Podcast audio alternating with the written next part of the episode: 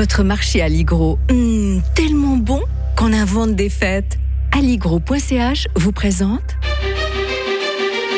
Radio FR. Un jour, une histoire. Alain-Jacques Tornard. Bonjour à vous, Alain-Jacques Tornard. Mais bonjour Mike, ça va Très très très bien, et vous Oh, oui, en Oh, Je vous sens très en verve aujourd'hui hein, pour évoquer euh, ce 15 novembre 1889, l'Empire du Brésil qui devient une république.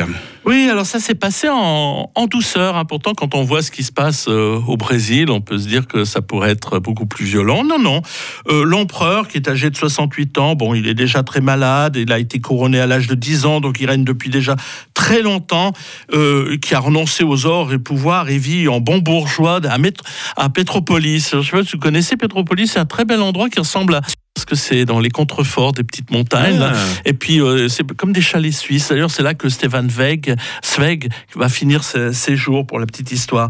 Alors, en fait, il est déposé, mais pas pour des raisons très honorables. hein. On peut dire qu'on proclame la République. hein. Ça, fait, ça fait chouette. On se dit, voilà, on, on- on supprime la monarchie.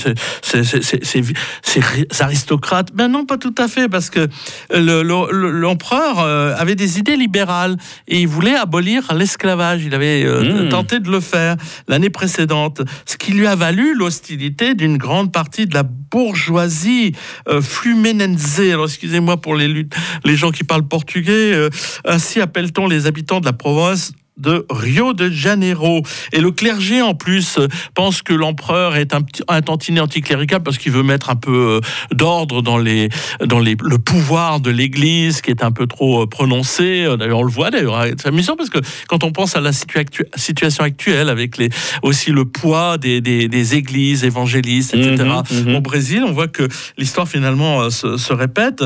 Et donc, ben, voilà, cette coalition fait ben, qu'on va déposer l'empereur et sans entendre, sous l'influence des penseurs positivistes, un courant de pensée d'ailleurs euh, influencé par Auguste Comte, qui était un grand penseur de, de l'époque, les républicains brésiliens choisissent comme devise nationale ordre et progrès, donc tout un programme euh, très, très sympathique sur le nouveau drapeau, c'est ce qu'on lit, hein, Ordem et Progresso.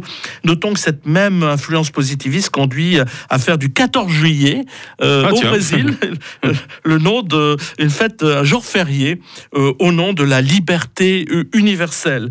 Les grands propriétaires fonciers, les élites brésiliennes revendiquent aussi à travers leur positivisme une forme de gouvernement éclairé qui fait peu de cas de la vie euh, des classes populaires, surtout parce que Mhm. éclairé, ça veut dire que c'est les élites qui sont éclairées. hein, Ah, c'est une naturellement. oligarchie. Hein. Hein. Voilà, exactement. Ça veut dire que les analphabètes, 40% de la population, euh, les anciens esclaves noirs et métis sont exclus du droit de vote pendant qu'on y est. hein. Et ça se ressent toujours. hein. À l'heure actuelle, par exemple, Bolsonaro et ses partisans euh, pensent que le, le, vote lui a- leur a été vol- volé parce qu'ils estiment que le vote des Noirs n'est pas aussi important que les autres. Donc, vous voyez, tout ça, ça, repasse un petit peu les, plats.